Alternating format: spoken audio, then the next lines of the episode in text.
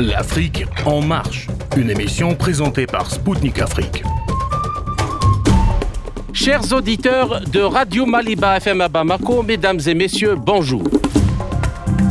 Je m'appelle Kamal Louadj, je suis journaliste correspondant à Radio Spoutnik Afrique et animateur de l'émission L'Afrique en marche. Pour cette nouvelle édition spéciale de l'Afrique en marche, j'ai le plaisir de recevoir dans nos studios le géopolitologue malien Adama Diabaté. Nous discuterons de l'état des lieux des relations militaires, sécuritaires, économiques, politiques et culturelles entre le Mali et la Russie et de leur avenir à l'aune du monde multipolaire en formation accélérée depuis le début de l'opération militaire spéciale russe en Ukraine. Nous aborderons en particulier aussi les attentes des pays africains du prochain sommet Russie-Afrique qui se tiendra cet été à Saint-Pétersbourg.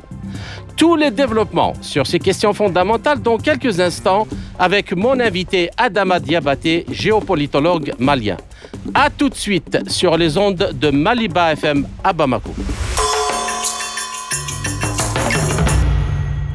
Monsieur Adama Diabaté, bonjour et merci de nous avoir honorés en nous accordant dans nos studios cet entretien. Euh, bonjour monsieur et merci beaucoup pour votre invitation. Et si vous permettez, je voulais profiter pour dire euh, juste euh, un petit mot à tout le Mali et à toute l'Afrique. Malien béni Soroma, ou bien Nibe Malla et Aoni Kle Rishla, Nana Rishla, u ye invité ko n interview du ma n studio la o de la n bɛ mali bɛɛ fo ka malu kanubaga ni farafin kanubaga bɛ diɲɛ ra ni diɲɛ mɔgɔ si bɛɛ euh, ça c'était une entre parenthèses euh, dans la langue locale. Oui j'ai compris. Parce que c'est écouté chez moi. Et, et je suis vraiment reconnaissant euh, de l'invitation et je suis prêt à répondre à vos questions. Merci beaucoup, monsieur. Alors, euh, pour commencer, euh, vous avez participé cette semaine à, la création du congrès euh, mondial à l'initiative euh, de M. Sergei Lavrov, le congrès mondial des russophiles. Est-ce que vous pouvez nous en dire un peu, en quelques mots? Oui, merci pour la question. Euh, c'est un mouvement, en fait, qui était déjà en gestation depuis longtemps. L'idée circulait, mais la réalisation manquait et les volontés, il y avait trop d'hésitation, alors que c'était une nécessité euh, géopolitique, vu les réalités aujourd'hui euh, dans le monde, les relations de la Russie avec l'Occident, et surtout euh, la nouvelle dynamique dans les relations Russie-L'Afrique aujourd'hui, en particulier mon pays. c'est un mouvement qui est né dans ces quatre, comme je, je viens de le dire sans se répéter. la nécessité se faisait sentir depuis longtemps. Dieu merci que les auteurs l'ont compris et maintenant, on a essayé d'ébaucher euh, les premiers pas. Euh, ce n'est pas fini pour le moment. C'est le mouvement international des russophiles. Mhm. C'est un mouvement qui doit essayer de, qui doit même pas essayer, mais qui, qui va faire de telle sorte que euh, la russophobie, la haine, l'instrumentation politique des relations sociales qui se passe maintenant à travers euh, les chaînes des systèmes de communication de l'Occident. Comme on dit, c'est des bonnes guerres aussi. Vous le savez très bien, parce que vous qui êtes euh, dans les médias.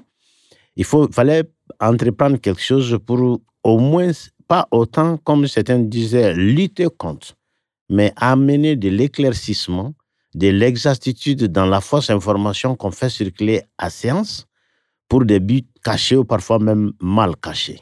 Donc, euh, le but principal de ce mouvement, c'est d'essayer chaque fois, quand le besoin est là, d'expliquer au monde que l'image qu'on essaie de créer, l'image négative qu'on essaie de créer de la Russie, ou bien de la culture russe, ou bien des pays qui ont des bonnes relations avec la Russie, comme mon pays, ce n'est que de la communication, c'est loin de la réalité. Et notre devoir doit être désormais euh, de promouvoir euh, cette voie que la Russie a empruntée et qui, qui était un rêve pour nous, où le monde doit être un, un milieu où tous auront leur chance et non seulement la jungle où c'est les seuls forts, forts qui ont les droits, c'est-à-dire la, la, raison du plus fort. pratiquement, euh, c'est cette politique qui dérange beaucoup. Et ceux-là que cette politique dérange, ils essaient de ternir l'image de celui qui est le meneur de cette politique qui est la Russie aujourd'hui. Et nous qui avons été pour longtemps, euh, disons, les victimes hum, de cette politique euh, hégémonique euh, d'une partie du monde, nous comprenons bien la politique de la Russie, nous la supportons et nous sommes prêts à les aider par tous les moyens nécessaires sans pour autant être contre quiconque que ce soit. D'accord. C'est parfait. Euh, L'idée est, claire. Bien. Alors, euh, la première partie, euh, Monsieur Adama sera justement consacrée au Mali. J'aimerais bien euh, qu'on essaye ensemble de faire un peu le topo sur la situation. et comme vous le dites à juste titre, et montrer ce qui est vrai et du faux parce à travers ce qui est colporté da- dans les médias. Alors, ma première question. Donc, euh, la nouvelle direction euh, sous le, co- le, le- le- le- le commandement de, du colonel. Assimi Goïta et du premier ministre euh, Shogel Maïga. Euh, donc, elle a pris les rênes du pays suite à un second euh, euh, coup d'État, euh, qui, qui a déposé l'ancien président, Ibeka.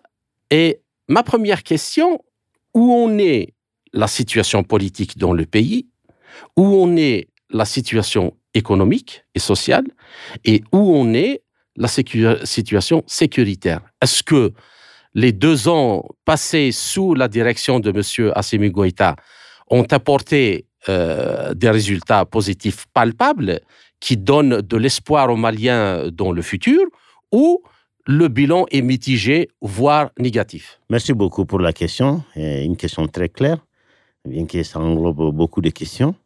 Et je ne vais pas essayer, mais je vais le faire. Je vais vous euh, amener de l'éclaircissement et dire exactement comment ça y est dans mon pays, le Mali. Mhm. Contrairement à ce qu'on pourra vous faire passer ici et pas seulement ici, euh, à cause des raisons politiques, euh, faire créer l'image, l'impression que dans le pays, rien ne va. Euh, avant de rentrer dans les détails, je vais vous dire que malgré qu'il y a ces sanctions inhumaines, injustes, illégales, parce que selon les statuts des Nations Unies, un pays enclavé comme le nôtre, pour prendre des sanctions contre un tel pays, euh, il faut l'approbation des Nations Unies. Mhm. Une organisation régionale ne peut pas le faire. Mais malgré tout, sous pression extérieure, notre propre organisation régionale, qui est née sur l'initiative de mon pays, a adopté ces sanctions.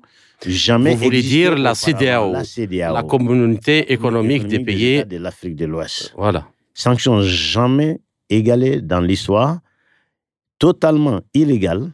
Et jusqu'à présent, euh, le côté économique, ils ne l'ont pas enlevé.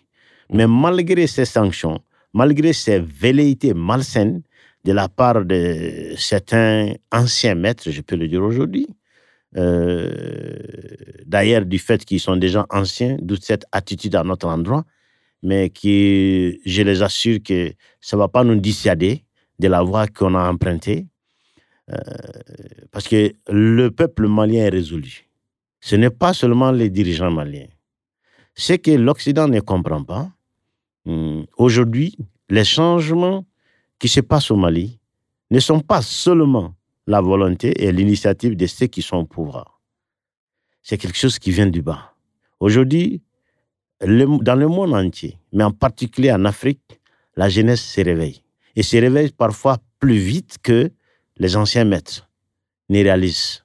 D'où ce problème d'adaptation, de réalisme dans leur politique, dans leur approche à leur ancienne colonie. Et C'est, la manifestation de telles situations, c'est le cas particulier du Mali. Moi, personnellement, j'ai passé plus de six mois, si- sinon huit mois. Chaque semaine, le vendredi, j'avais des débats de deux heures où j'appelais chaque fois notre ancien euh, métropole d'essayer de changer son attitude condescendante. Vous voulez Oui. dire euh, Paris, l'ancienne Oui, métropole. Oui, oui. C'est l'ancienne puissance euh, colonisatrice euh, du Mali et de beaucoup de pays Ah, africains. Des pays, des pays africains, et pas seulement colonisatrices, mais maltraitantes et avec des attitudes vraiment inhumaines. Mhm. Il faut appeler le chien par son nom. Donc, comme on dit chez nous, c'est un adage. Donc, toutes ces malversations, toutes ces diffamations, toutes ces velléités malsaines à l'endroit de mon pays, je répète encore, ne nous dissuaderont en rien. On est décidé. Nous aussi, nous voulons vivre. On a tout pour ça. C'est ça le mal. C'est là ça blesse. Aujourd'hui, je suis en Russie. Je me promène à Moscou. Je me rappelle quand j'étudiais ici dans les années 80, et ce qui est là, j'ai dit, mais qu'est-ce que nous manque pour faire ça? Même à côté, en Algérie, au temps de Ben Bella, mon pays, euh, comme euh, Bouteflika le disait, a tout fait. On a cherché les Français là-bas. Trois semaines après, on a installé Bouteflika à Gao. Nos pilotes ont participé à la guerre d'Algérie, parce que c'est des amis. Ils ont versé du sang. Mais aujourd'hui, le résultat se voit. Parce que toute liberté a un prix. Tout pays qui refuse de payer ses prix, tu es condamné à être esclave, tu es condamné à être victime. Il n'y a pas de pitié dans la géopolitique. Heureusement, mon peuple a commencé à comprendre ça. D'où la situation qui prévaut aujourd'hui. Et qu'est-ce qui prévaut? Malgré les sanctions inhumaines, mon gouvernement a tenu. D'ailleurs, nous tenons mieux que nos voisins qui n'ont pas de sanctions. Je vous invite à aller investiguer. Vous allez voir que la vie est moins chère chez moi que dans nos pays, petits pays voisins là, eh, soumis à l'Occident jusqu'à présent, à travers lesquels ces diversions se passent, ces complots se fabriquent, se fomentent. Mais je suis sûr que bientôt, leur tour va arriver. Très bientôt. Parce que contrairement à eux, leur population envie le Mali aujourd'hui. Ils veulent faire comme le Mali. Ils veulent qu'ils fassent comme le Mali. Mais comme déjà, ils ont des contrats avec l'ex-métropole, pour nous l'ex, mais pour eux jusqu'à présent, leurs propriétaires d'esclaves, parce qu'il faut, il faut appeler les choses comme ça y est, et je dis que leur tour va arriver très bientôt. Parce que c'est les gens, ces propriétaires d'esclaves, qui n'ont pas, qui, qui, qui, qui, ne badinent pas, qui n'ont pas parfois de morale, qui n'ont pas d'honnêteté, ils ne voient que leur intérêt, et seulement leur intérêt. C'est ça notre problème avec eux. Sinon, notre politique, qu'il soit intérieur, qu'il soit à l'extérieur, ça n'est dressé contre personne. Mm -hmm comme mon ami, mon tuteur disait, Malcolm X, on aime notre peuple au point que les autres pensent qu'on les dédaigne. Mais on n'a pas le temps de les dédaigner parce qu'on a tellement de soucis, tellement de problèmes qu'on n'a pas fini de résoudre d'abord. Parce qu'on nous a fait, tellement fait subir pendant des siècles, pendant l'histoire, mhm. qu'aujourd'hui, on est résolu. Ce n'est pas le problème d'Assimi. Ce n'est pas le problème de Sadio, le ministre de la Défense, ou bien qui d'autres. Mais c'est seulement la politique qui est là aujourd'hui. La population a compris que ces jeunes qui sont venus au pouvoir euh, nous mènent dans une direction qu'on n'avait même pas rêvé. On ne pensait pas qu'il pouvait y avoir des Maliens qui pouvaient comprendre et oser. D'ailleurs, c'est mon mot préféré. Les Maliens qui m'écoutent, ils savent bien, j'aime ça. J'ai dit, il faut oser. La politique, c'est de pouvoir oser. On ne peut pas tout connaître à l'avance. Il s'agit d'avoir l'amour, la conviction, mhm. l'option, la vision et la décision ferme et tout marche. Donc, pour revenir euh, plus concrètement à vos questions, euh, si vous prenez sur le plan sécuritaire, il y a certains qui ont été, l'administration est là déjà 10 ans, l'ancienne métropole était là 10 ans. La France, l'ancienne métropole. Ouais. Donc, chaque fois quand, d'année en année, on allait de mal à pire. Au début, la guerre, c'était seulement le Nord. Finalement, avant qu'on les chasse, ou bien avant qu'ils se sont fait chasser, parce que c'est eux-mêmes qui ont signé euh, un accord illégal, soi-disant imposé, et sur nous en 2014, l'accord de défense, euh, dans le cadre duquel, quand ils devaient prendre des décisions telles qu'ils ont eu à prendre, ils devaient nous avertir, mais parce qu'il y a eu des changements euh, dans notre pays, ce qu'on appelle pas coup d'État, mais correction. Parce qu'en réalité, au Mali, le mot coup d'État ne correspond pas si vous prenez dans le sens étymologique un coup d'État, c'est comme euh, vous et moi, en tant que militaire ou bien n'importe qui, nous venons parfois, nous enlevons le pouvoir par des moyens euh, illégaux. Mais là, comme eux-mêmes ils prônent, les Occidentaux, que tout doit se gérer dans le cadre de la démocratie, la démocratie étant le pouvoir du peuple, c'est le peuple malien qui s'est levé pendant trois mois et il a dit niet à la politique. Et de, dans ce but, euh, de, dans cette voie-là, Monsieur euh, Diabaté, oui. donc la transition politique a été lancée par Assimi Goïta et ses collaborateurs. Oui. Alors, on est où actuellement? Est-ce que les élections euh, s'approchent? Oui. Elles seront tenues euh, à, la, à, la, date euh, fixée auparavant? Ces histoires de dates, monsieur, c'est ce que je voulais vous faire savoir. la démocratie étant le pouvoir et la volonté du peuple, aujourd'hui, notre premier souci, ce n'est pas les élections. Mmh. Je vais être clair avec vous. Notre premier souci, c'est la sécurité d'abord. Effectivement. Sans la sécurité, il ne peut pas y avoir d'élection. démocratie? Non. Et ceux qui crient à, à la démocratie, là, ou bien aux élections, ils ont fait dix ans là-bas, tout le pays était envahi. D'ailleurs, leur but, ce n'était pas de, de, de, de, libérer notre pays, c'était d'envahir notre pays. Et c'est eux, il faut appeler les choses par le nom, c'est eux les, les envahisseurs de notre pays ceux qui sont venus la soi pour nous défendre, et je l'ai toujours dit, et je, ce n'est même plus caché. D'ailleurs, ça fait trois mois, on a notre demande aux Nations Unies. Donnez-moi la, donnez-nous la tribune. On a plus de 77 preuves en vidéo, en n'importe quel euh, matériel qu'on va vous étaler pour prouver que la France est là. C'est pas pour nous dire, mais c'est elle-même qui a la base de tout ce qui se passe au Mali depuis au début. Mais on y refuse. -hmm. Si tu n'as rien à te reprocher, quel est le problème? -hmm. Laissez-nous sortir, exposer nos preuves, et vous venez vous montrer que nous mentons. C'est simple. Vous allez vous acquitter devant la communauté internationale. Pourquoi vous avez peur? Parce qu'ils savent très bien que nous, on a ces preuves. Et ils le savent. Et ceux qui les protègent le savent.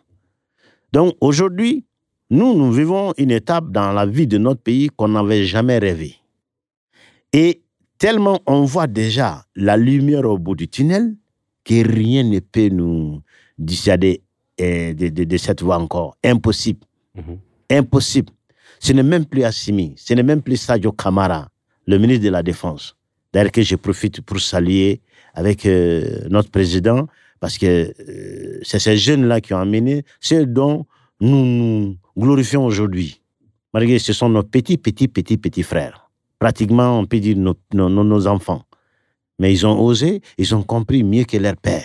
Et je veux que l'humanité entière comprenne que aujourd'hui, c'est pratiquement 95% du Malien qui s'appelle aujourd'hui Assimi, qui s'appelle aujourd'hui Sadio Kamara. D'accord. C'est clair, monsieur Diabaté. Euh, pour euh, donc conclure euh, un peu sur le Mali, euh, où est-ce qu'elle en est euh, la, coopération sécuritaire et militaire, euh, technico-militaire entre le Mali et la Russie? Est-ce que je peux comprendre de ce que vous dites que depuis que cette coopération a été lancée, l'armée malienne prend de plus en plus de puissance et assoit de plus en plus sa domination sur tout le territoire national? Absolument, monsieur. D'ailleurs, pour confirmer vos mots, j'ai lu, je vais vérifier encore avant-hier, quand j'étais à l'hôtel, j'étais revenu à l'hôtel, qu'il y a une puissance occidentale qui dit qu'elle s'inquiète maintenant euh, de la militarisation exagérée du Mali. J'ai dit, mais arrêtez. Ces jeux-là, on comprend. On a étudié dans les mêmes universités et on n'était pas les derniers. Vous comprenez, on n'est plus complexé. On sait où vous voulez en venir. On n'est même pas, oui. Et en un an, nos jeunes ont fait ce que nous n'avons pas pu faire en 60 ans. Mais dire qu'on est surarmé, mais l'Algérie est à côté, les Maroc est à côté, l'Égypte est là. On n'a même pas commencé. Mais par rapport à ce qui était, mais c'est phénoménal, oui, oui. Et sur le plan sécuritaire, mais c'est du rêve ce qui se passe aujourd'hui. Parce que la peur a changé de camp. Aujourd'hui, les terroristes se cachent. Aujourd'hui, s'ils pouvaient venir 300, 400 attaquer tout un village, ils font des petites opérations maintenant des 5, des 10 parce qu'ils n'ont plus le nom, ils n'ont plus la capacité. Et c'est à cause du fait que les sponsors étrangers, l'argent continue à venir, ils prennent le risque. Mais chaque jour, les terroristes perdent de l'espoir au Mali. Et nous, nous sommes confiants à 100%. Je vous dis bien à 100% que très, très bientôt, nous allons sécuriser tout notre territoire national grâce à la coopération, bien sûr avec la Russie, mais grâce à la politique menée par notre ministre de la défense, depuis longtemps, depuis que les gens ne lui croyaient pas. Il dit l'autonomie sécuritaire de mon pays, c'est ma priorité. Que mon pays parvienne à assurer sa sécurité de lui-même. Quand il disait ça pour la première fois, rares étaient les, les quelques gens, comme moi-même, qui savaient de quoi ils parlaient, la grande majorité pensait que c'était un rêveur. Mais aujourd'hui, c'est un héros national. Et notre président muet, mais très concret, très militaire. C'est-à-dire, il parle pas, il fait. Et comme vous le dites bien, le poisson pourrit par la tête. Et voyant que ce qui constitue la tête de notre pouvoir aujourd'hui, ils sont sérieux, tout le reste là sont méconnaissables dans le bon sens du mot. On dirait c'est une transformation euh, psychologique qui s'est produite que les gens ne, ne- ne- ne font que euh, s'ébahir devant. Donc c'est pour dire sur le plan sécuritaire, on va 100 fois mieux que quand la France était là. Mhm. On fait 100 fois mieux que l'aménagement n'a jamais été là-bas. D'ailleurs, c'est une force qui, soi-disant, est venue pour assurer notre sécurité, mais qu'on est obligé d'assurer leur sécurité. C'est des, des protecteurs qui ont besoin de protecteurs. C'est bizarre, des encombrements. Dieu merci que nos dirigeants ont compris ça. Ils ont pris des mesures nécessaires pour que nous puissions venir euh, su- subvenir aux- à nos besoins sécuritaires. Et Dieu merci aujourd'hui. Même leurs ennemis reconnaissent ça. Sur le plan sécuritaire, on dit Alhamdulillah. Et je sais très bientôt, les terroristes vont se rendre en totalité parce qu'aujourd'hui, ils sont en perte de vitesse totale. Ben, je vous remercie, Monsieur Diabaté, pour toutes euh, ces informations. Nous ne pouvons que espérer aux Maliens euh, de réussir dans leur entreprise, d'autant plus qu'ils ne demandent qu'à être souverains sur leur sol et à avoir le droit, comme vous le dites euh, si bien, comme tout le monde, ni moins ni plus, au développement, à la sécurité, à la souveraineté, à la dignité, à l'éducation, à la santé, aux infrastructures, à l'eau, à l'énergie Absolument, et tout. absolument. Bien. Maintenant, j'aimerais bien poser euh, la- cette dynamique qui est extrêmement intéressante, euh, qui se passe actuellement au Mali, dans le contexte euh, régional. Euh, donc, il y a la France qui, euh, entre guillemets, dit a mis fin à la passe à, à, l'opération euh, Barkhane, qui a suivi l'opération euh, Serval. Donc, euh, c'est à peu près dix ans. À peu près dix ans. Mais tantôt, euh, M. Macron dit qu'il met fin. Tantôt, non, non, on ne se retire pas. On, euh, on va juste réaménager l'opération euh, pour continuer à lutter contre les mouvements euh, terroristes, entre guillemets. Bien. Alors, où en est la sécurité? Dans la région. Est-ce qu'il y a une coopération entre le Mali et les pays euh, qui l'entourent, comme l'Algérie par exemple, qui a tout à fait intérêt à ce qu'il n'y a pas de résurgence de du terrorisme? Comment euh, les choses se passent dans la région des trois, euh, Frontières. des trois frontières?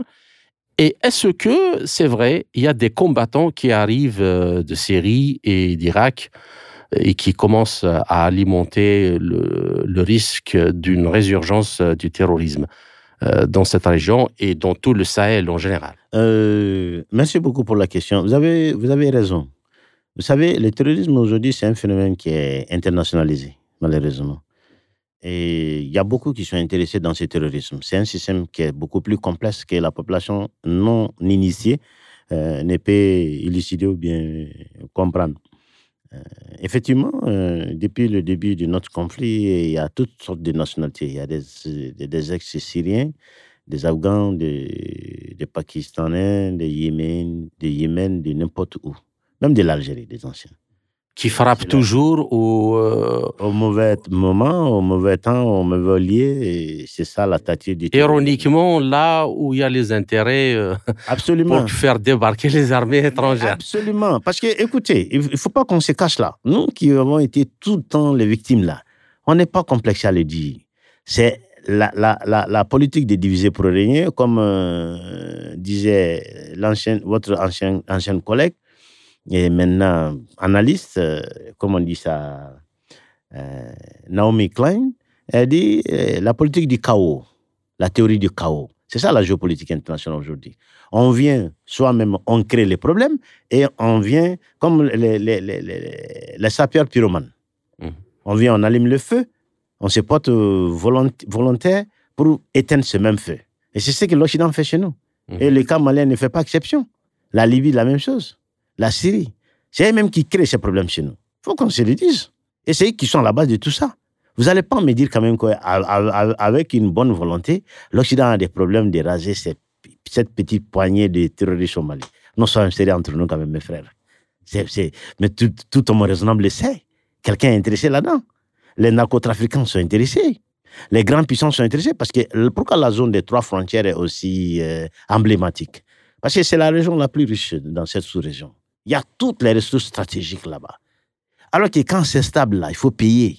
Quand il y a l'ordre, il faut payer. Et c'est quand l'eau est trouble qu'il est facile de pêcher. Et c'est la politique que l'Occident mène chez nous. Voici tout le, tout le problème sans diplomatie, hein. sans langue de bois. Donc, ayant dit ça maintenant, on peut revenir à votre question. Oui, c'est, je veux que tout ce temps-là, ces dernières, années-là, j'essaie de sensibiliser mon peuple, euh, de leur expliquer le monde c'est quoi, comment ça fonctionne, et comment ils ne doivent pas dormir, comment ce n'est pas euh, quelque chose qu'on peut résoudre en un coup. C'est-à-dire, je suis venu, j'ai balayé ma cour, et puis c'est fini, je ne balaye plus. Non. Tu as balayé le matin, il faut balayer la journée, il faut balayer le soir, et demain, tu reprends la même chose, et tu fais ça jusqu'au jour où tu ne seras pas là. C'est comme ça, c'est-à-dire, c'est une guerre continuelle. Surtout qu'aujourd'hui, eh, toute l'humanité était sous domination d'une petite poignée qui est l'Occident. Aujourd'hui, ceux-là même, comme la Chine, comme le Brésil, comme l'Argentine, comme le Mexique, je peux continuer la liste, qui étaient sous leur domination, et ils leur font la concurrence aujourd'hui. Donc, le seul espace qui reste encore comme une proie facile, c'est nous les Africains. Surtout les Africains noirs du Sud, il faut le dire. Sans autre idée là-dedans. Et c'est là-bas maintenant qu'il faut tout faire pour que cela ne les échappe pas. D'accord. Je vous remercie. Nous arrivons à, la fin de cette euh, première partie. Euh, je vous retrouve, euh, monsieur Adama Diabaté, mesdames et messieurs, nos chers auditeurs, dans quelques instants, après une toute petite pause musicale. Merci.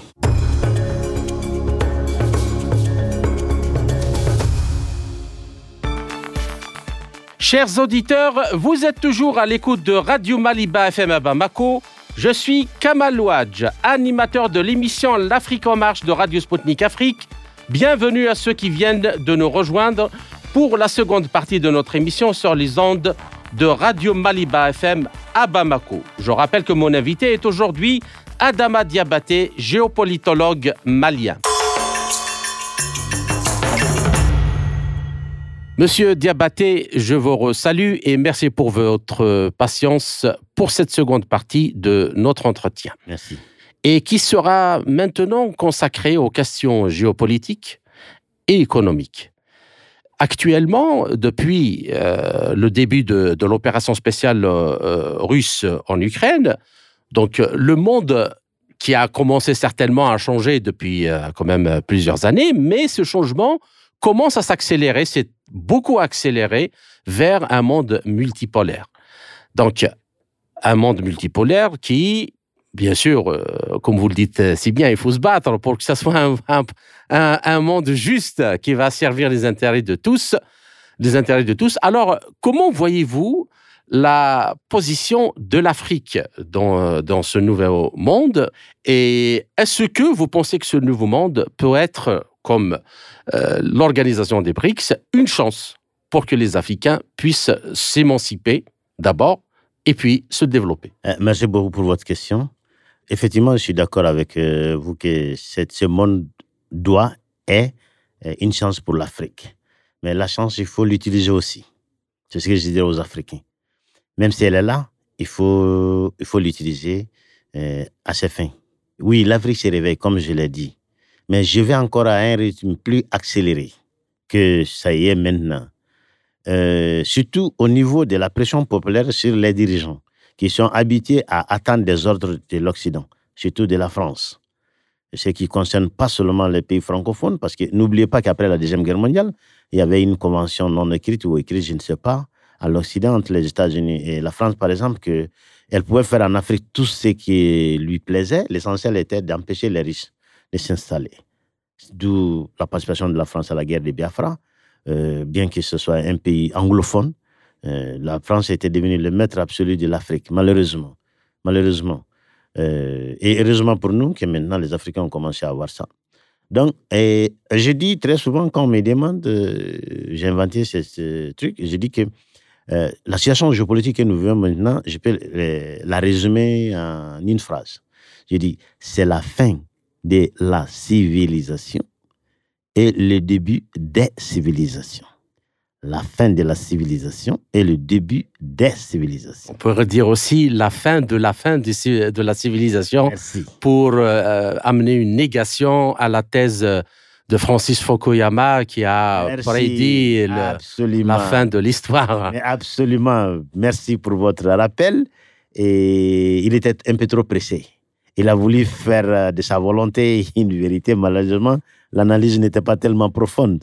C'était comme condamner le reste du monde euh, à ce que je ne sais même pas. Mais comme c'est un japonais, il ne peut pas connaître euh, les réalités africaines ou bien des pays qui étaient victimes, qui payaient pour cette opulence exagérée, exubérante euh, de l'Occident. Nous. Par exemple, je pose chaque fois la question aux gens. Comment se peut-il que la France ait quatrième réserve d'or alors qu'ils ne produisent pas euh, un kilo d'or? Tout le monde le sait. C'est le Mali qui est deuxième producteur, deuxième pas premier. Parce qu'on dit troisième producteur, mais en même temps, euh, clandestinement, hors du contrôle de l'État, nous exportons, nous produisons trois fois plus que l'État déclare officiellement. Mhm. Et tout ça là, ça va où? Et à au maître. Nous, on, est, on, est, on était plus dépendants pendant la soi-disant indépendance qu'avant l'indépendance, malheureusement. Avec le franc CFA, avec ce vol. Justement, euh, justement, euh, justement, comme euh, vous, vous estimez, en tant que géopolitologue, que donc ce nouvel ordre multipolaire euh, est une chance, notamment avec les BRICS, qui vont, ce mois d'août, discuter l'idée d'une monnaie commune, commune, pas Oui, unique, Oui, oui, oui. commune pour les échanges. Absolument. Donc, pour justement, parce que l'économie, c'est le levier essentiel, et en particulier financier, Oui. avec lequel le néocolonialisme se perpétue depuis les indépendances. Absolument. Et donc, justement, je voulais vous poser cette question qui est très importante à, à mon sens. À ce jour, donc, euh, étant donné que les pays de la zone franc CFA sont encore obligés de déposer 50% de leurs avoirs dans un compte en France, contre lequel ils reçoivent les francs CFA, donc euh, Du papier. du papier, on- pas ne pas dire autre chose, euh, restant euh, poli, pour ne pas dire autre chose, imprimé donc par la Banque de France, peut-on vraiment parler d'aide au développement dont se gargarisent ces pays occidentaux, notamment la France, France, oui. puis, étant donné que c'est toujours la France qui est la garante en dernier ressort du franc CFA, comment ces pays qui sont membres de cette zone pourraient-ils se développer alors qu'ils n'ont pas de souveraineté sur leur monnaie? Absolument.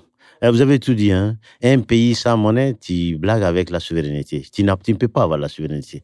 C'est comme un mort qui est là et il y a un charlatan qui vous promet qu'il va vous faire euh, résurrecter. euh, Non, il faut, être euh, un, bébé pour y croire parce qu'il n'y a jamais eu de cas comme ça et ça, il n'y en aura pas. Et la souveraineté, c'est la capacité militaire d'avoir d'assurer ton territoire et avoir la souveraineté financière, comme vous avez dit, un État bien concis, et tout le reste s'ajoute à ça. Comme le, le Rockefeller, le vieux, disait, non, le grand-père, il dit quand je viens dans un pays là, j'ai pas besoin du poste de roi ou de président. Donne-moi sa finance et le roi va va venir s'agenouiller devant moi. Donc, quelqu'un qui contrôle sa finance à la manière de la française, n'oubliez pas que la France est le seul pays qui pratique de telles arnaques économiques au monde encore. C'est du vol. Si ce n'était pas que c'était nous, les Africains, les victimes, aurait été d'autres euh, ethnies, d'autres races. Oui, je ne me gêne pas le dire. Il ne faut pas, euh, faut pas se gêner à dire. Parce qu'il y a quelque chose qui est là, qui est flagrant, mais on dit à cause des politiques non, il faut pas. Non, excusez-moi. C'est nous qui en souffrons. On en a marre. On se courbe sous cette charge. Et, et le fait seulement de le rappeler, les malfaiteurs sont mal à l'aise, ils disent non, c'est pas poli. Qu'est-ce qui n'est pas poli? C'est que vous avez fait, dire ce que vous avez fait de mal, ou bien c'est pourquoi on devait vous condamner à vie. On ne vous condamne pas, mais le fait de rappeler ça, c'est ce qui est condamnable. Mais vous vous blaguez, vous nous méprisez, vous ne respectez pas. Donc, le but final, c'est quoi? C'est de sortir de ce franc CFA. Obligatoirement. Quoi qu'on fasse, à la finale, si on ne sort pas, tout le reste là, c'est comme suer sous la pluie. Ça ne sert à rien. On ne pourra pas faire la différence entre la sueur et la pluie. Donc, ça revient à la même chose ici. Donc, à la fin, nous voulons nous approprier de nos ressources d'abord. Que ce soit nous qui décidons de ce que nous allons faire avec nos ressources et non que ce soit la France. D'ailleurs, c'est les trois critères que notre président a élaborés, qui est le terme générique aujourd'hui de notre diplomatie et de tout le reste de l'officiel chez nous. On veut trois choses. Et tout pays qui veut traiter avec nous, qui veut collaborer avec nous, tu suis ça. C'est dans toutes nos décisions. Rien ne doit aller contre la souveraineté de notre pays. Toute décision qu'on prend doit correspondre aux intérêts de notre peuple et personne ne doit nous dicter notre choix de partenariat. Tu traites avec la Russie, tu es mauvais. Non, non, non, non, non, non, toi là, tu vas pas nous dire, si on a besoin de traiter avec le diable et que ça sert nos affaires, on va le faire. Et toi aussi, si tu veux, parce que nous, nous n'allons pas chercher les yeux chez vous. C'est vous qui venez chercher chez nous. Et vous ne nous nourrissez pas. D'ailleurs, vous avez bien fait, vous avez fait allusion à ça. Vous dites que cette question de coopération, d'aide au développement, mais c'est de la rigolade.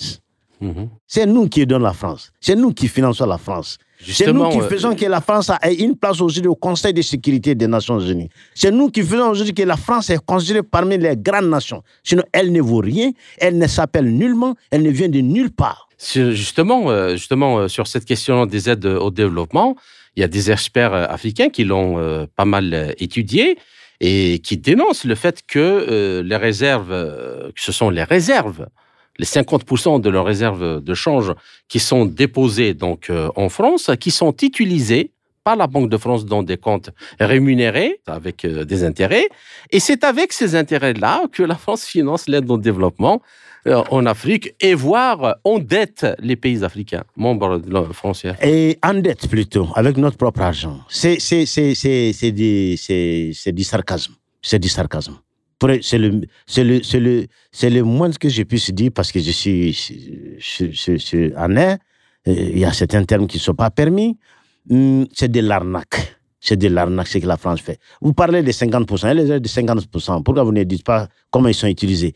C'est à 100% en réalité. À 100%. C'est comme quelqu'un qui gagne 1000 francs. Je viens, vous me dites, euh, docteur, vous me donnez vos 1000 francs que vous gagnez par an. J'ai dit, à quel titre? Sûrement, je suis plus fort que toi je peux t'imposer. OK, je vous ai donné les 1000 francs. Après, je reviens.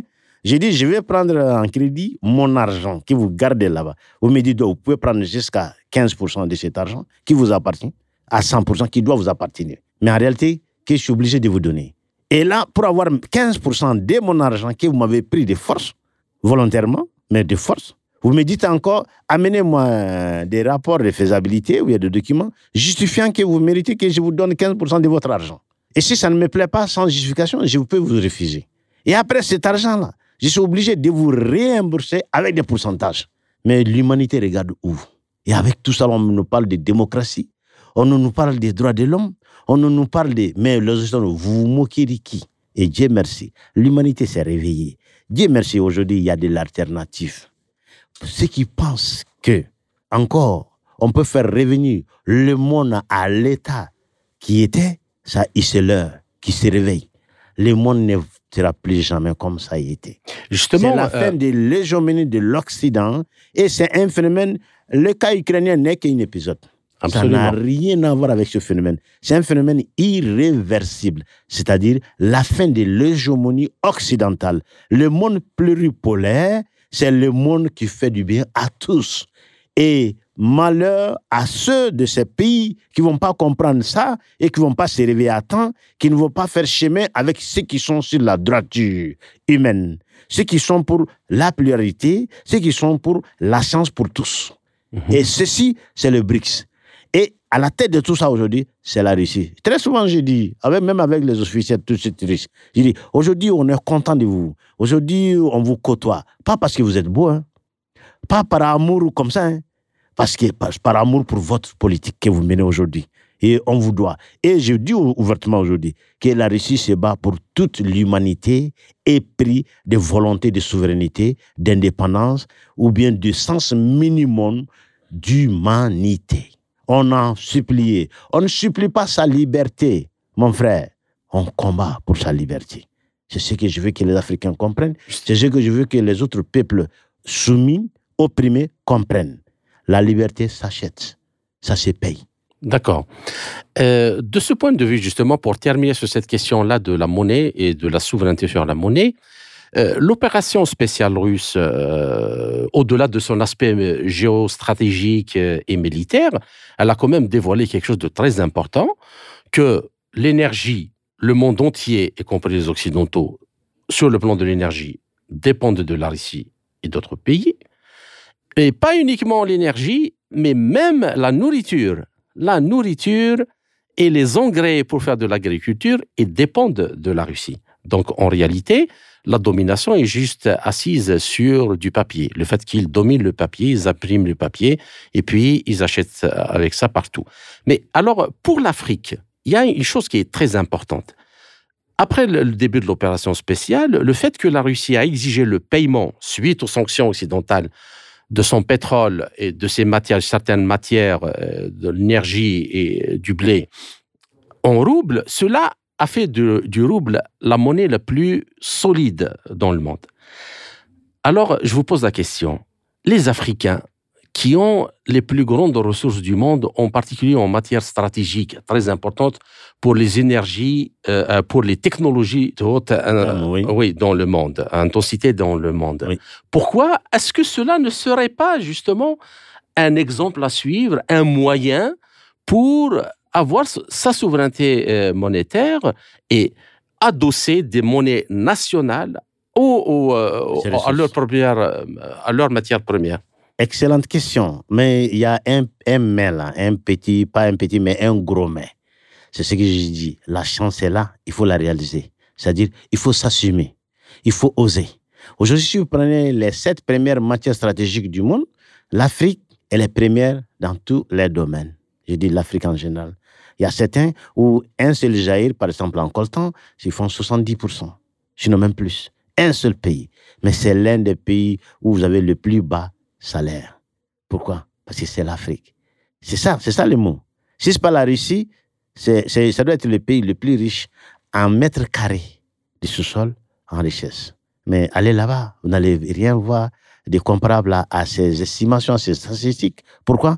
Parce qu'il faut d'abord nous défaire de cette chaîne. Parce que l'Occident, c'est les professionnels, euh, c'est des focus, comme les Russes disent. C'est des professionnels du focus on crée des écrans, on distrait l'attention, pendant que l'autre côté, la droite que vous ne suivez pas, c'est là-bas les vraies choses se passent. La politique occidentale, ça se résume à ça. Et comme vous l'avez dit, tant qu'ils ont l'imprimante en main, vous avez beau être riche, mais ils sont plus riches que vous. Parce que vous, vous produisez de votre sueur, vous investissez dans la production, et quand lui, il a besoin d'acheter ce qui a produit des années, il a besoin d'allumer l'imprimante. C'est ça si on globalise l'économie mondiale. C'est de l'arnaque. C'est de l'arnaque. L'autre, il imprime, toi, tu produis. Le papier, c'est toujours en abondance. Tant qu'il y a l'électricité, ça va, faire du papier. Mais toi, là, pour produire ce que tu vends, là, c'est ça la matière réelle. D'ailleurs, c'est ça le problème de l'Occident aujourd'hui. Parce que la politique euh, que mène la Russie aujourd'hui les autres pays du BRICS, ça va amener à, faire que l'économie, vas, tu vas valoir ce que tu as. Tu vois, ce ne serait pas comme le cas de la France aujourd'hui.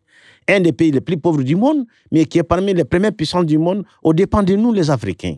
Ils contrôlent notre monnaie, ils contrôlent notre vie, ils contrôlent notre sous-sol, ils contrôlent toute notre vie. C'est ça notre problème. Sinon, on n'a rien contre la France. On n'a même pas le temps d'être contre quelqu'un, parce qu'on a tellement à faire encore. Mais on ne permettra plus à quiconque que ce soit de venir nous imposer sa volonté chez nous. Oui, on sait qu'ils sont plus forts que nous. Mais d'ailleurs, il y a encore ceux, comme la Russie aujourd'hui, qui en ont marre de cette politique. D'ailleurs, j'ai dit aux autorités russes aujourd'hui, on s'entraide. Ce n'est pas seulement vous qui allez nous aider. Hein. Parce que si vous ne venez pas nous aider chez nous, ceux-là qui vous font la guerre ici, quand ils s'épuisent là, ils vont se charger en énergie chez nous. Tant que l'énergie est accessible chez eux, j'ai en nos ressources, nos richesses, nos monnaies, ils ont tous les moyens de vous créer des problèmes ici. C'est ça. Donc, ce n'est pas une politique contre quelqu'un, c'est une politique pour nous. Et je crois qu'un vrai humaniste, comme il prétend l'Occident, parce que c'est le premier défenseur des droits de l'homme, ce qui me fait rire, ce qui, ce qui me crée des insomnies, parce qu'avec leur histoire, pourquoi jusqu'à présent, ce n'est pas le thème que vous avez posé, mais je vais en profiter. Jusqu'à présent, nous sommes la seule race à qui on refuse de présenter ces excuses, alors que depuis l'humanité a, existé, c'est contre nous qu'a été commis le crime le plus imprescriptible de l'histoire de l'humanité, l'esclavage. Mhm. Mais on se gêne même de nous présenter les excuses, parce qu'on ne vaut pas une excuse. Les Juifs ont eu leur excuse, ils ont eu leur compensation. Pourquoi on ne va pas le dire? Et pourtant, l'Afrique a beaucoup donné pour la civilisation humaine.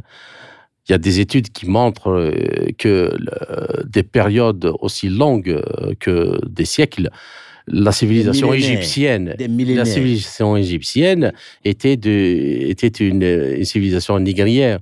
Et de ce point de vue, le Mali, il a quand même une histoire millénaire qui a donné beaucoup à l'histoire de l'humanité. Je veux, je veux euh, Donc, juste, euh, monsieur, euh, juste parce que c'est, vous évoquez quand même un point qui est extrêmement important.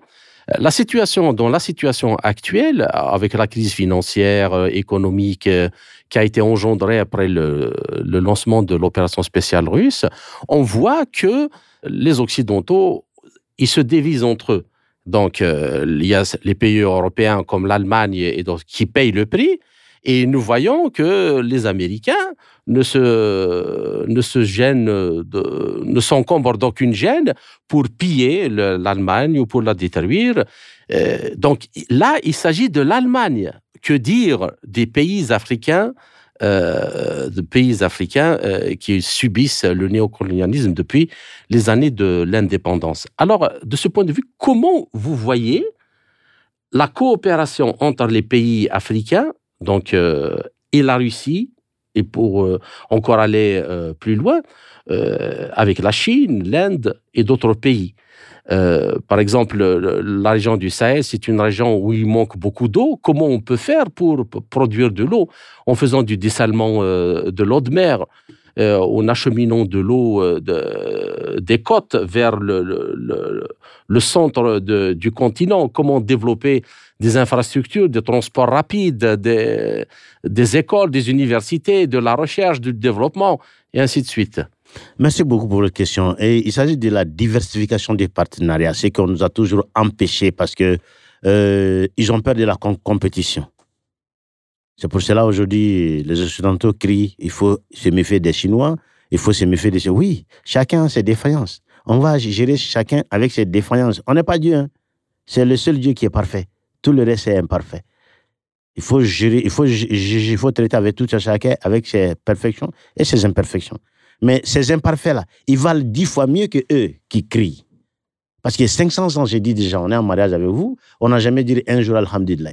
Mais laissez-nous tenter maintenant avec d'autres. Et vous voulez nous empêcher? Là, on ne va pas se comprendre. La multiplication, la diversification des partenariats, on prend ça comme notre premier droit de l'homme. D'ailleurs, droit de l'homme, qu'est-ce que l'occidental peut me parler des droits de l'homme? Quand il y a eu l'achat de Kourkanfou en 1235, d'ailleurs, qui est allé plus loin, en 1235, qui même la Déclaration universelle des droits de l'homme. Je suis diplômé de formation, je suis spécialisé dans l'institution euh, de Bretton Woods. Je sais de quoi je parle. Il se moque de qui? Toujours l'écran de fumée Non, on n'est plus aveugle. On n'est plus enfermé ici. Ce n'est pas des questions. C'est des questions qu'on, écran qu'on utilise pour instrumentaliser, pour avoir ses fins. Pour avoir ses fins, cachées ou non cachées. Maintenant, le cas euh, dont vous évoquez avec la, crise aujourd'hui en, Europe, mais c'était la politique euh, à laquelle on s'attendait. Parce qu'avec les non Stream 1 et 2 déjà, c'était foutu pour euh, les intérêts américains en Occident. Une Europe sans la Russie ne sera jamais une puissance. Je vous le dis aujourd'hui, en tant que géopolitologue. Never ever. Hypothétiquement, c'est impossible. Les États-Unis, voyant que, avec les Nord Stream 1 et 2 déjà, l'Allemagne aura son indépendance énergétique. La seule chose qui la manque aujourd'hui pour faire tête aux États-Unis et pour faire élever même toute l'Europe. Aujourd'hui, ils ont créé ce problème. Ils paient les gaz aujourd'hui trois fois plus cher que les, euh, gaz riches à travers des intermédiaires ou ces mêmes États-Unis. Van der Leyen parle moins que deux semaines et dit que non, les États-Unis les ont, bon, n'a pas dit directement comme ça, pratiquement arnaqués parce que non seulement il ne les fournit pas suffisamment, il les fournit à des prix exorbitants qu'il ne peut pas se permettre. J'ai dit, mais vous n'êtes pas des enfants. Vous devriez avoir calculé ça avant de vous engager. Depuis après la Deuxième Guerre mondiale, vous avez rendu votre sécurité eh, aux États-Unis. Et ils en font de vous ce qu'ils veulent. Les États-Unis comprennent très bien qu'une Europe qui s'entend avec la Russie, mais elle n'a pas besoin des États-Unis. La Russie peut, peut leur donner plus que les États-Unis. Justement, l'impact, est-ce que ça, justement, aide à éveiller les Africains sur la question que leur souveraineté en liberté, c'est à eux de l'arracher et d'imposer un partenariat euh, euh, multilatéral au profit, à leur profit, mais gagnant-gagnant avec tout, euh, le monde. Absolument. Mais je vais vous dire encore, chaque fois quand je suis en Russie, je reviens tellement chargé d'énergie, de courage, d'engagement, d'abnégation pour mon pays, mon peuple, ma race, mon continent finalement. Vous ne pouvez pas vous imaginer. Parce que c'est un peuple qui a toujours combattu ce qu'il a. Comme notre voisin, les Algériens là-bas. Je donne chaque fois des, exemples. Les pays, même Kadhafi dans les temps, quand on lui avait demandé, mais pourquoi vous avez choisi particulièrement le Cameroun pour installer euh, le commandement intégré des de, que non. Un pays, qu'il gagne ou pas, qui a combattu pour son indépendance, et un pays à qui l'indépendance a été donnée alors qu'elle ne se donne jamais, ça c'est de l'heure le comportement à l'endroit de cette indépendance-là n'est pas la même. C'est pourquoi, s'il faut installer un tel commandement militaire, il faut dans un pays qui connaît la valeur de son indépendance, c'est-à-dire qui s'est battu pour son indépendance. L'indépendance ne se donne pas, ça ne s'octroie pas, ça, ça, ça, ça s'assume, ça s'acquiert par le sang. Il faut payer. De la même chose avec cette histoire de guerre, soi-disant. Parce qu'en réalité, c'est quelque chose qui a été préparé Merkel, elle a eu un lapsus, ce n'est pas un lapsus, elle a tout dit. Que les accords de Minsk. François Hollande aussi. Oui, François Hollande. Euh, parce que c'est des. Vous savez, ils se comportent comme des gosses de rue, excuse-moi. Avec tout le respect que j'ai avec eux. Non, avec tout le respect que j'ai avec eux, pourquoi? Parce que c'est des choses qui ne sont pas sérieuses. Si je vois que ça, c'est le pays de De Gaulle, oui, il y a plein de choses que je n'apprécie pas chez lui qu'il a fait avec mon pays, mais malgré tout, il doit avoir le minimum de sérieux dans ce que vous faites à, un tel niveau. Surtout un pays dont vous connaissez l'histoire, qui vaut la Russie, elle ne va pas se donner. Elle a 150 millions de population, et un territoire. Combien de fois Napoléon est venu ici? L'histoire, vous ne connaissez pas? Hitler est venu. Vous ne connaissez pas l'histoire? Non, pas du tout. C'est pas possible. Donc, quand j'ai vu ces scènes, j'ai dit que non, l'histoire n'enseigne pas à certains. L'histoire n'enseigne pas à certains. Et cette guerre, en réalité, ça a été bienfaisant. Je m'excuse, hein, j'ai de la pitié pour ceux qui ont perdu la vie là-dedans. Et mes condoléances aux proches et tout, tout, tout, tout, tout. Mais je vous dis que ça va faire des leçons pour la géopolitique en général. D'accord. Pour l'humanité en particulier. Et je sais qu'après cette guerre, le monde va aller dans la direction que nous tous nous souhaitons, c'est-à-dire dans la direction de la multipolarité. D'accord. Alors, une dernière question, Monsieur Diabaté. Euh, le fin juillet de cette année, il y aura le sommet Russie-Afrique. Donc, euh, je pense peut-être que vous serez présent euh, à ce sommet. J'espère. Et à votre avis, quelles seraient les attentes des pays africains, d'abord de votre pays et des pays africains en général, de ce sommet?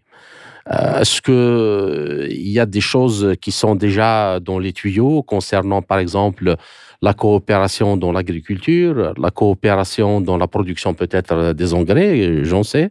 Qu'est-ce que j'en sais euh, Pourquoi pas le nucléaire civil pour l'électricité et l'eau, les transports rapides Pourquoi pas la technologie spatiale Déjà, le Ross, Roscosmos euh, a des, des accords de coopération déjà dans au moins 15 pays de pays africains. Euh, merci pour la question. Euh, moi, je pense que le sommet prochain de Sochi ou de Saint-Pétersbourg, je ne me rappelle pas exactement, ça doit être à Saint-Pétersbourg. c'est ça, Saint-Pétersbourg. C'est le sommet de toutes les attentes pour les Africains, en particulier mon pays. Et je sais que les attentes seront satisfaites parce que déjà à ce niveau, on a beaucoup, beaucoup de programmes avec la Russie. Et donc, on est en train de travailler là-dessus. Contrairement à ce que beaucoup disent chez nous, ils disent que non, la Russie, surtout notre voisin ivoirien, la Russie est la 11e puissance, blablabla. Bla, bla, bla. Les gens viennent chez moi, ils me posent la question, je dis que bon, parfois j'ai la paresse de répondre à ces gens-là. Ils veulent faire, faire, faire croire aux gens ce, à quoi, ce qui arrange leur intérêt, c'est tout. Ce n'est pas des experts qui méritent euh, ma réponse. En réalité, au sommet de Saint-Pétersbourg, euh, il y aura tous les domaines absolument qui rentrent dans la vie euh, sociale. Commençons par la sécurité, la coopération militaire, la coopération économique, euh, financière, dans l'agriculture, tout, tout, tout, tout, tous ces programmes sont tracés. Il y a plein de il y a un nombre de commissions qui sont en train de travailler sur la faisabilité de tel, tel, tel programme. Et on plane les approfondir le plus vite le plus profondément possible. Et j'en suis sûr que ça va aboutir. D'ailleurs, c'est des relations gagnant-gagnantes qui vont nous faire plus de, plus de bien que ceux auxquels nos anciennes métropoles nous, ont, nous avaient habitués. Parce qu'en ce moment, c'était de l'arnaque à tous les niveaux. C'est pas parce que je vais. Pour quelqu'un qui a étudié nos relations avec ces gens, c'est, si, tu, si tu rates le mot arnaque, c'est, tu t'es gêné. C'est, par ce mot seulement que tu peux exprimer exactement c'est à quoi ça, ça, ça, ça, ressemble nos relations avec ceci. Donc, c'est le sommet Saint-Pétersbourg, c'est le sommet de toutes les attentes pour les Africains. Et je suis sûr ce sera le sommet le plus réussi de tous ces différents sommets. Afrique-Chine, Afrique ceci, Afrique cela. Euh, parce qu'aujourd'hui, je vous dis honnêtement, euh, la Russie crée, contrairement à ce que l'Occident dit, hein, que la Russie est en train de mener des politiques anti-occidentales, la Russie, contrairement, elle ne fait rien là-bas d'abord. C'est ce que je reproche aux Russes, d'être plus actifs. Ils ne font plus rien, mais seulement c'est leur conduite qui attreigne les Africains et les autres, pas seulement les Africains, les autres peuples épris des souverainetés, des libertés.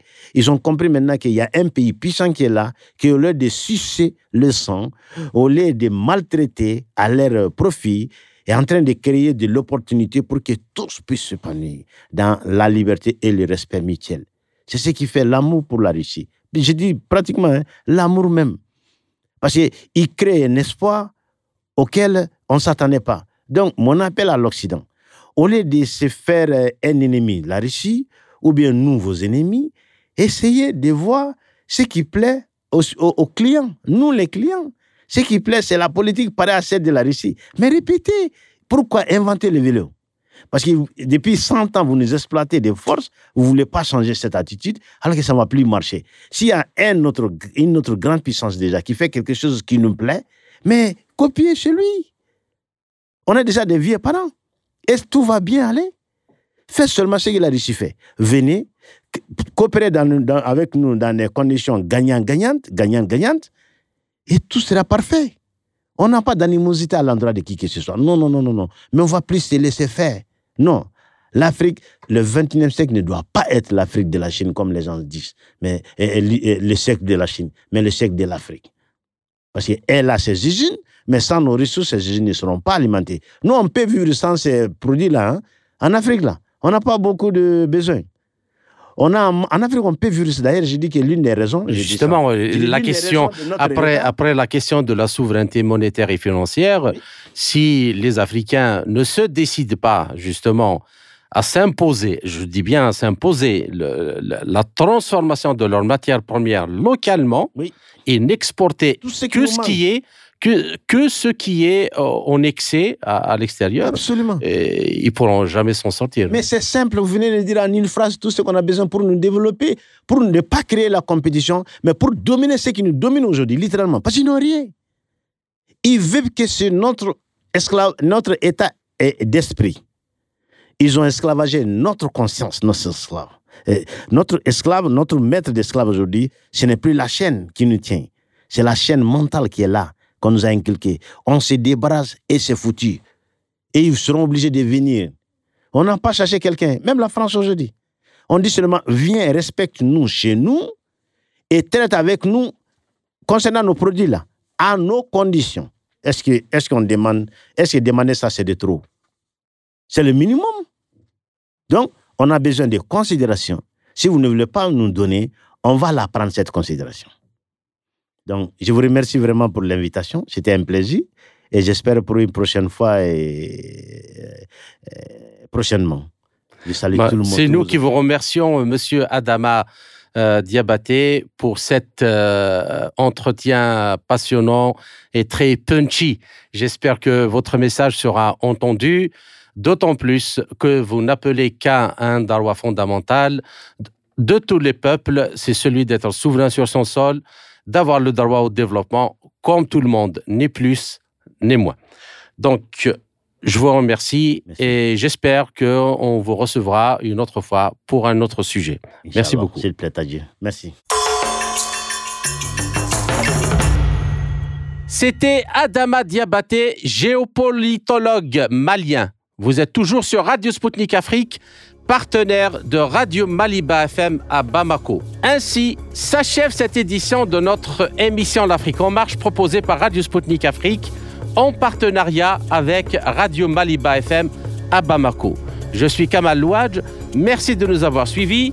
Tout en espérant avoir été à la hauteur de vos attentes, chers amis, je vous retrouverai très bientôt pour une autre émission. D'ici là, portez-vous bien. L'Afrique en marche, une émission présentée par Spoutnik Afrique.